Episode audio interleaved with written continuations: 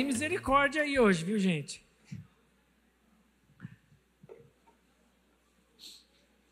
Se passar assim uns 50 minutos, tem problema? Não. hein, John? Se passar uns 50 minutinhos assim. Vamos lá, nós estamos na nossa série de quarta. Chama? Como é que chama a série? Ah, não vale, né? Com cola não vale, né? Lute, né? E hoje a gente vai estar tá trabalhando um tema que é: e se eu for o inimigo? Então há muitas lutas que nós vivemos, né? E eu queria então ler o texto lá de 2 Samuel, capítulo 12, 2 Samuel, capítulo 12, versos de 1 a 23. 2 Samuel 12, de 1 a 23. Eu vou fazer uma leitura assim meio rápida, tá, gente? Que o texto é um pouquinho longo, senão a gente não vai dar conta de terminar. Então o Senhor enviou o profeta Natã a Davi. Ele foi até o rei e lhe disse: Havia dois homens em certa cidade. Um era rico e o outro pobre. O rico era dono de muitas ovelhas e muito gado. O pobre não tinha nada exceto uma cordeirinha que ele havia comprado. Ele criou a cordeirinha e ela cresceu com os filhos dele. Comiam de seu prato, bebia de seu copo e até dormia nos seus braços. Era como sua filha. Certo dia, um visitante chegou à casa do rico. Em vez de matar um dos animais de seu próprio rebanho, o rico tomou a cordeirinha do pobre a matou e a preparou para seu visitante. Davi ficou furioso. Se ele fosse goiano, ia estar butina com esse homem rico e jurou: Tão certo como vive o Senhor, o homem que faz uma coisa dessas merece morrer. Deve restituir quatro ovelhas ao pobre por ter roubado a cordeirinha e não ter mostrado, mostrado compaixão. Então Natan disse a Davi: Você é esse homem. Assim diz o Senhor, o Deus de Israel: Eu ungi, eu ungi rei de Israel e o livrei das mãos de Saul. Dei-lhe a casa e as mulheres de seu senhor e os reinos de Israel e Judá. E se isso não bastasse, teria lhe dado muito mais por que então você desprezou a palavra do Senhor e fez algo tão horrível? Você assassinou Urias, o Itita, com a espada dos Amonitas e roubou a esposa dele. De agora em diante, a espada não se afastará da sua família, pois você me desprezou ao tomar para si a mulher de Urias. Assim diz o Senhor: de sua própria família farei surgir seu castigo. Tomarei suas mulheres diante dos seus olhos e as darei a outro homem, ele se deitará com elas à vista de todos. O que você fez em segredo eu farei acontecer abertamente diante de todo Israel. Então Davi confessou a Natã: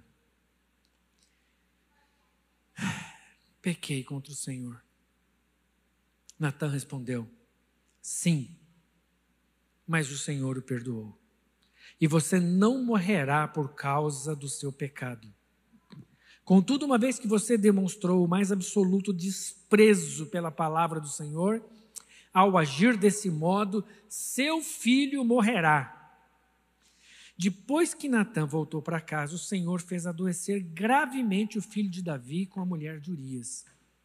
Davi suplicou ao Senhor que poupasse a criança. Jejuou e passou a noite prostrado no chão. Os oficiais do palácio insistiram para que ele se levantasse e comesse com eles, mas Davi se recusou. No sétimo dia, a criança morreu. Os servos de Davi ficaram com medo de contar para ele. Não ouviu nossos conselhos quando a criança estava doente, disseram. Se lhe contarmos que a criança morreu, poderá cometer uma insanidade. Davi percebeu que estavam cochichando e compreendeu o que havia acontecido. A criança morreu? perguntou. Sim, responderam eles. está morta. Então Davi levantou-se do chão, lavou-se, perfumou-se, trocou de roupa, foi ao santuário e adorou ao Senhor. Depois voltou ao palácio, pediu que lhe trouxessem alimento e comeu. Seus servos ficaram perplexos, não entendemos, disseram. Enquanto a criança estava viva, o senhor chorou e jejuou. Agora que a criança morreu, o senhor parou de lamentar e voltou a comer? Davi respondeu: Enquanto a criança estava viva, jejuei e chorei, pois pensava: quem sabe o Senhor terá compaixão de mim e deixará a criança viver. Mas por que jejuar agora que ela morreu? Poderia eu fazê-la voltar? Um dia eu irei até ela, mas ela não voltará a mim. Amém. Senhor, em nome de Jesus, usa a tua palavra para falar conosco de forma poderosa. Faz isso, Pai, no poder do teu Espírito, em nome de Jesus. Amém. Bom, essa história parte de uma história no capítulo anterior, que é uma das situações mais emblemáticas de toda a palavra de Deus. O que, que aconteceu? no capítulo anterior, né? não dá para ler tudo, senão fica muito longo. Mas no capítulo anterior, Davi, rei de Israel, um grande guerreiro, um grande general de exércitos, ao assumir o trono, todos os anos tinha lá a temporada de guerra, que os reis saíam para a guerra. Então era a época do verão, de seca, em que era mais fácil que as lutas fossem travadas. Davi já tinha vencido inúmeras, inúmeras é, lutas. E aí, Davi então, num certo dia, num certa temporada, ele fala: Eu não vou para a guerra, vou ficar aqui, vou ficar aqui. Vou ficar aqui, meu exército é o bom mesmo, eu sou o cara, onde eu ponho a mão, Deus abençoa, vou ficar aqui. E ao invés de acompanhar, o seu exército resolve ficar no palácio. Estando ali, sem nada para fazer, ele resolve dar uma volta no, no terraço. E lá no terraço ele olha e vê uma moça tomando banho. E ele fala: Nossa, que menina linda. Ele fala assim: Quem é aquela moça? Descobre para mim quem é aquela moça. E aí os seus servos vão lá e descobrem: Olha, ela é a esposa de Urias, um bravo guerreiro dos seus exércitos. Podia ter parado aí, né? Mas ele faz Tragam ela para mim. E ele vai e se deita com essa mulher, Batseba. E manda ela de volta para casa. Pouco tempo depois, ele descobre que ela está grávida. Descobre que ela está grávida e ele fala: então eu vou eu quero sair fora disso. Lembra que Urias fala, Urias, Natan fala para Davi: olha, Deus te perdoou, você não vai morrer, porque essa era a condenação para quem adulterasse. Era a condenação da morte por apedrejamento. E aí, Davi querendo se safar, escapar dessa, faz o quê? monta um plano. Traz Urias da guerra. Eles ficavam meses na guerra. Traz Urias, Urias da guerra. Fala para ele trazer notícias da guerra para mim. Uhum. Aí vem Urias. Traz as notícias, como é que está lá, como é que foi, como é que está a batalha, não sei o quê, tá, tá, tá, tá, tá, tá. E aí Davi, não, tudo bom, que bom que você trouxe as notícias, agora pode ir para casa, descansa um pouco, depois você volta para a guerra. Mas o que, que acontece com Urias? ele resolve dormir lá na porta do palácio ao relento. No outro dia, Davi fica sabendo que Urias não foi para casa. Qual que era a estratégia de, de Davi? Vou mandar ele para casa. O cara está muitos meses sem a esposa, né?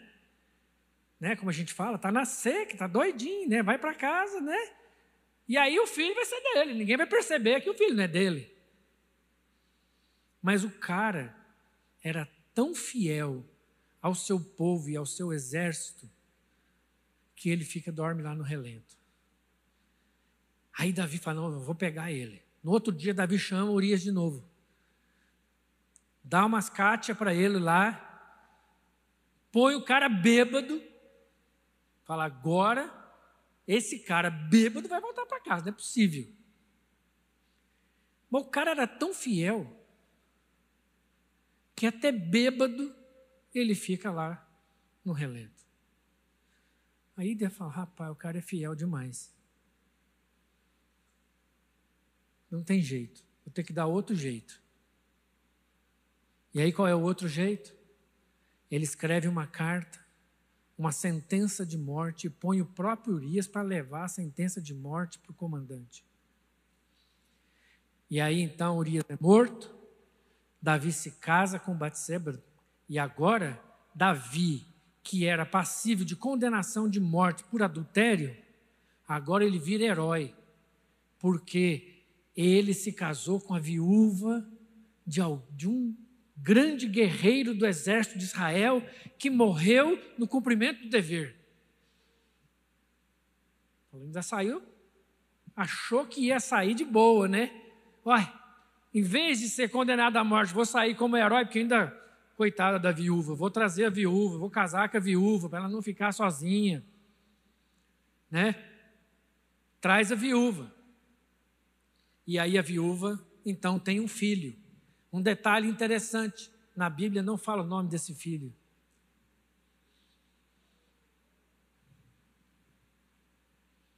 E então a gente chega aqui no nosso texto que nós lemos, né? chegamos no encontro de Natã com Davi.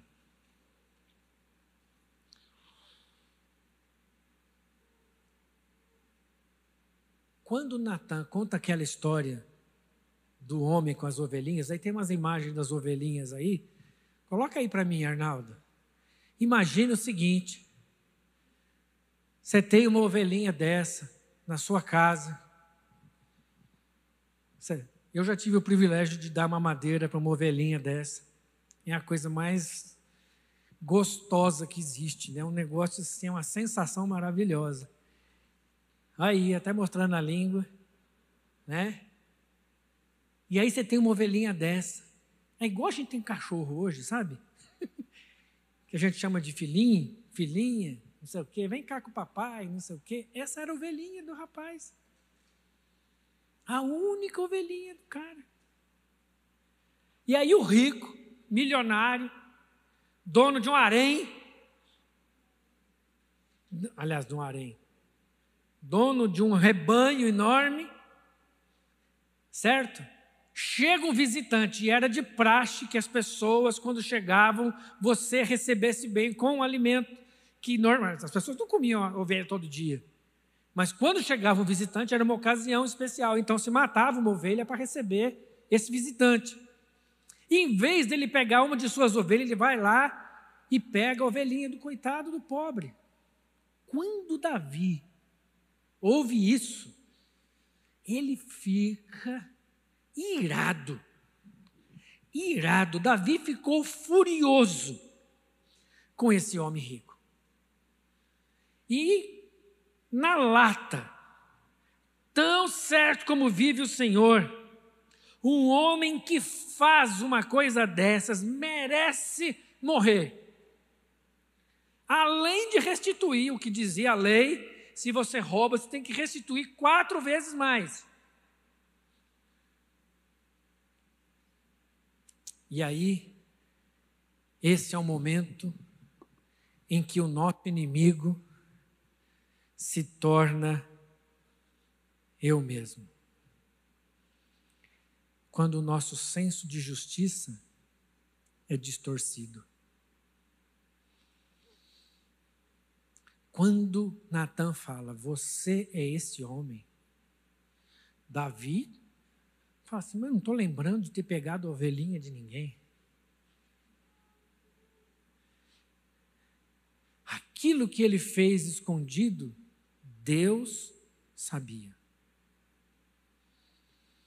E Deus fala para ele: Ó, você fez em segredo, achando que ninguém estava vendo, mas Deus estava vendo. E agora, quando eu dei a ordem como rei de que o cara que faz um negócio desse merece morrer, e agora, quando esse cara que merece morrer sou eu, é quando eu me torno o meu inimigo. Eu sou alvo da minha condenação. E aí é interessante, porque Davi muda radicalmente, ele já não fala mais de matar o cara que fez isso. Por quê? Porque nós somos assim. Quando nós descobrimos que nós é que somos o inimigo, a gente já relaxa na pena. A gente já dá uma. Opa, não, peraí, não é tão assim também, né? Os nossos critérios de avaliação de erro, quando é dos outros, é radical. Quando é conosco, é light. Todas as vezes que eu preciso de alguma forma julgar alguém, eu sou severo e duro. Mas todas as vezes que eu tenho que imputar uma pena, uma condenação para mim mesmo, eu sou maleável, discreto, Vamos com calma, não é bem assim. Porque é muito mais fácil condenar e acusar do que enxergar os nossos próprios problemas. Mateus 7, 3 a 5, Jesus já fala sobre isso. Por que você se preocupa com o cisco no olho do seu amigo, enquanto há um tronco em seu próprio olho? Reparem na diferença. Um é um cisco, o outro é um tronco, um galho. Como pode dizer a seu amigo: Deixe-me ajudá-lo a tirar o cisco do seu olho, se não consegue ver o tronco do seu próprio olho? Hipócrita. Primeiro, livre-se do tronco de seu olho, então você verá suficiente para tirar o cisco do olho do seu amigo. Quantas vezes nós temos entrado na luta errada? A gente entra na luta querendo consertar os outros. A gente entra na luta querendo corrigir os outros. A gente entra na luta achando que os outros é que precisam mudar. Mas quantas vezes o Senhor nos coloca em situações como a de Davi? Você é esse homem. É você que errou. E aí Jesus vem e diz assim: tira o tronco do seu olho, primeiro. Depois que você tirar o tronco do seu olho, a sua visão vai ser tão clara que você vai conseguir enxergar melhor o cisco do outro. Nós nos tornamos inimigos de nós mesmos quando estamos descontentes, mesmo tendo tudo.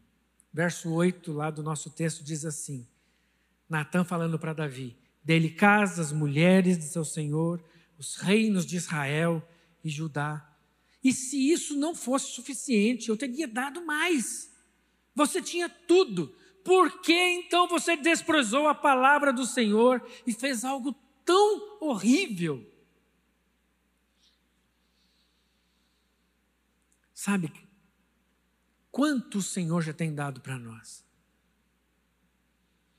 Quanta coisa Deus já te deu.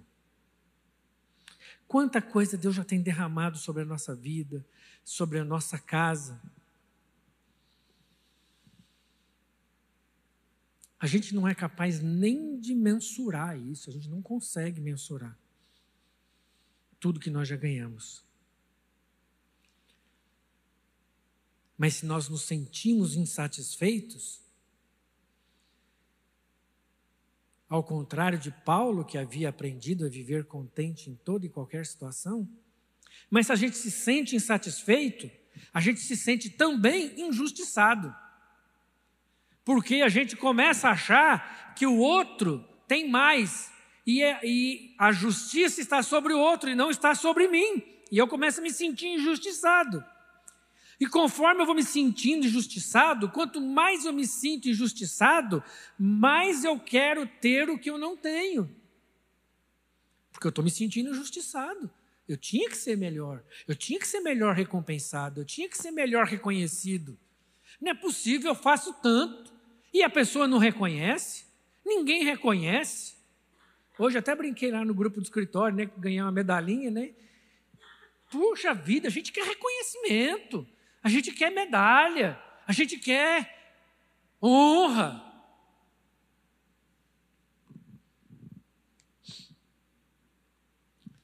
E não há nenhum problema em ter as coisas ou ser reconhecido.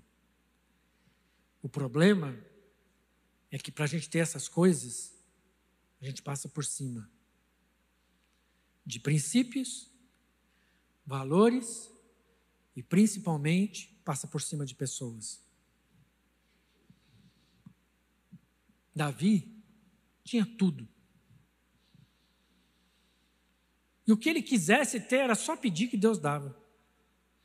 Ele tinha tudo. Mas ele viu uma ovelhinha bonitinha que não era dele. E ele falou: Eu quero isso aí. Eu quero isso aí para mim. E aí, o que eu quero passa por cima de tudo e de todos. E quando isso acontece, é porque eu me tornei meu maior inimigo de mim mesmo. É quando os meus desejos me dominam. É quando o que eu quero me controla. É quando o meu olhar define o que eu quero para a minha vida. Nós nos tornamos inimigos de nós mesmos quando abusamos da autoridade que recebemos do Senhor.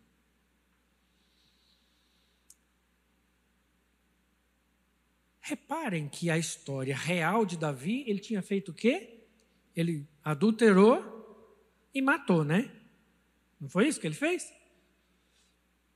Mas a parábola, a historinha que Natan conta para Davi, o rico nem matou nem adulterou. O que, que o rico fez? Hã? Não. Ele roubou, mas esse não foi o crime dele. Sabe qual foi o crime dele? Abuso de autoridade, abuso de poder econômico.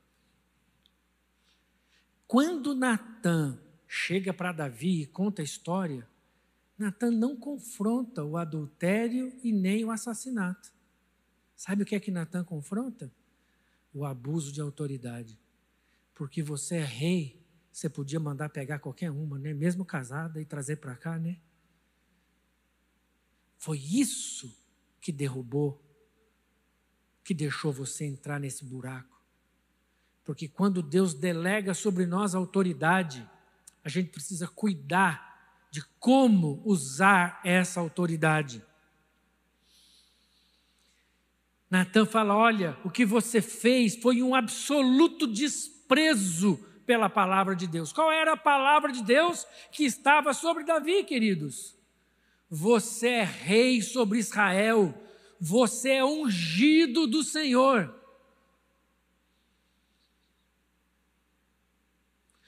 Eu delego sobre você a autoridade para comandar essa nação com justiça e equidade.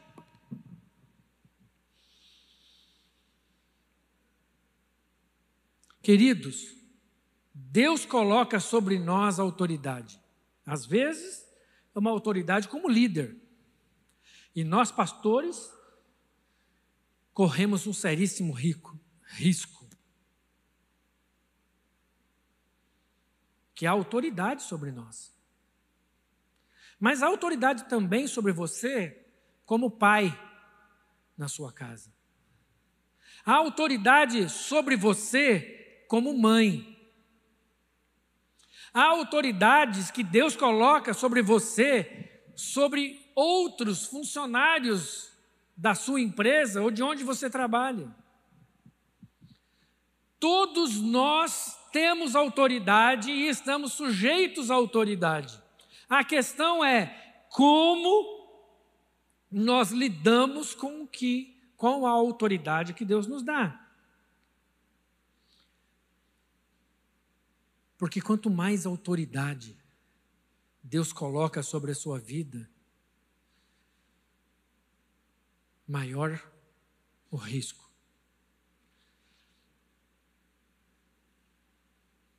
Quantas vezes, diante da vida, diante das situações da vida, nós abusamos da nossa autoridade? Quantas vezes, como maridos, como pais, abusamos da autoridade. E dissemos pros, dizemos para os nossos filhos, como é que é? Tem uma frase, tem um, um ditado famoso aí, faz o que eu, como é que é? Falhou aqui a memória. Faz o que eu mando, não faz o que eu faço, é isso? Sabe como é o nome disso? Abuso de autoridade. Como você quer que o seu filho faça uma coisa que você não faz? Como? O nome disso é abuso de autoridade. E isso é um pecado grave, grave. Tanto, tão grave, que Natan considerou esse pecado mais grave do que o adultério e o assassinato. Tá bom para você? O que mais? É muito sério isso. Quantas vezes nós lidamos com o nosso marido ou com a nossa esposa, e Deus deu autoridade, autoridades diferentes para o marido e para a esposa. E quantas vezes o marido exerce essa autoridade de forma errada, e a esposa exerce essa autoridade de forma errada. Davi usou essa autoridade de forma errada. Não resistiu ao primeiro rabo de saia que passou, como diria minha avó, né? Não resistiu ao primeiro rabo de saia.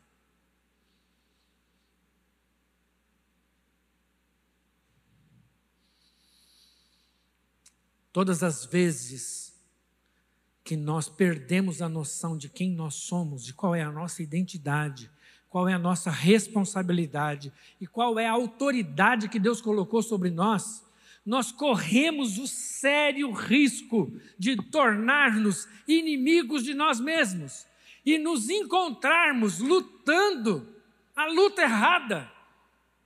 Em vez da gente lutar contra o pecado, a gente luta contra Deus.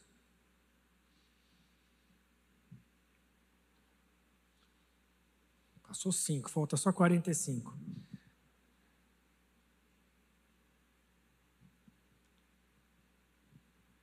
Sabe, depois desse confronto, Davi diz só uma frase para Natan: Pequei contra o Senhor. E talvez você esteja pensando assim, ah, mas aí também, né? Depois que mostrou tudo, descobriu tudo, revelou tudo, ficava até sem graça ele falar que não reconhecia esse pecado. Mas uma coisa interessante aqui. Quando Davi fala, olha, eu pequei contra o Senhor, Natan fala assim: sim, é verdade, você pecou contra o Senhor mas o Senhor o perdoou. E você não morrerá por causa desse pecado. Sabe por quê, meus queridos? Deus nos ama tanto, mais tanto, e Ele nos conhece tanto, que Ele nos perdoa até antes da gente se arrepender. ele não depende do nosso arrependimento para nos perdoar. É por isso que na cruz Jesus pagou o preço de quais pecados nossos? Hã? Todos os que eu pequei e o que eu ainda vou pecar. Os meus pecados estão perdoados. Mas isso não quer dizer que eu não tenho arrependimento, não tenho que buscar arrependimento. Ao contrário, eu tenho que valorizar esse perdão de Deus. E aí, a gente começa a entender diante de Deus, e a gente começa a lutar a luta certa, quando diante de situações assim, a gente faz como Davi. e escreve o Salmo 51. E eu queria encerrar fazendo essa oração de Davi. Os Salmos era um cântico, né? Era um cântico. E hoje esse salmo vai ser uma oração. Eu queria que nós orássemos o Salmo 51. Qual é a luta que você tem lutado aí? Qual é a luta que você tem lutado? Se você está entendendo que você está lutando a luta errada, tem um caminho de volta para o Pai. Feche o seu olho. Eu vou ler o salmo em forma de oração.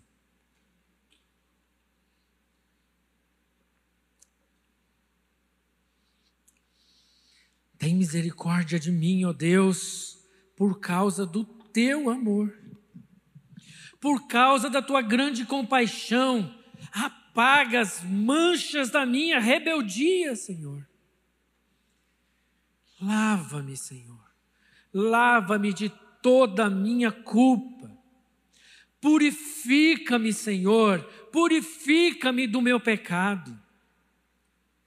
Pois eu reconheço a minha rebeldia, a minha teimosia o meu pecado me persegue o tempo todo, eu não consigo tirar ele da minha cabeça. Senhor, eu pequei contra ti, contra ti somente eu pequei. Fiz o que é mal aos teus olhos, Senhor. Por isso tens razão no que dizes, e é justo o teu julgamento contra mim, Senhor. Pois eu sou pecador, desde que eu nasci. Sim, desde que minha mãe me concebeu. Eu sou pecador. Tu, porém, tu, porém, desejas a verdade no íntimo, e no coração me mostras a sabedoria. Purifica-me, Senhor, purifica-me da minha impureza e ficarei limpo. Lava-me e ficarei mais branco que a neve. Devolve-me, Senhor. Devolve-me a alegria e a felicidade. Tu me quebraste. Agora me permita que eu exulte outra vez. Não continues a olhar para os meus pecados. Remove as manchas de minha culpa. Cria em mim, ó Deus, um coração puro. Renova dentro em mim um espírito firme. Senhor, não me expulses da tua presença e não retires de mim o teu Santo Espírito. Restaure em mim a alegria da tua salvação. Ah, Senhor, como eu preciso da alegria da tua salvação. E torna-me disposto a te obedecer. Então, Senhor, eu ensinarei teus caminhos aos rebeldes, e eles voltarão a ti. Perdoa-me por ter derramado sangue, ó Deus de minha salvação. Então, com alegria, anunciarei tua justiça. Abre meus lábios, Senhor, para que a minha boca te louve. Ah, Senhor, o Senhor não deseja sacrifícios não é isso. Se fosse isso, ia ser fácil, eu os ofereceria. O Senhor também não está atrás de holocaustos. O sacrifício que o Senhor deseja é um espírito quebrantado. Porque o Senhor não rejeita um coração humilde e arrependido. Olha com favor para Sião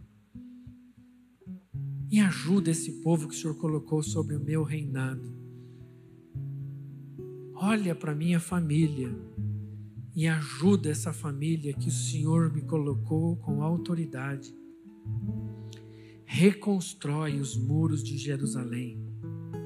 Reconstrói os muros ao redor da minha família. Então te agradarás dos sacrifícios de justiça, dos holocaustos e das ofertas queimadas. E sobre teu altar novilhos voltarão a ser sacrificados. Faz isso, Pai, nas nossas vidas, nas nossas casas. Nos faz, Senhor, nos traz, Pai, de volta aos teus pés. Senhor, se há algo que o Senhor não resiste, é um coração quebrado, rasgado arrependido, humilhado na tua presença. Nos, nos renova. Devolve, Senhor, a alegria da salvação para minha vida e para minha casa. Em nome de Jesus. Em nome de Jesus. Amém. Que Deus nos abençoe com a sua palavra. Em nome de Jesus.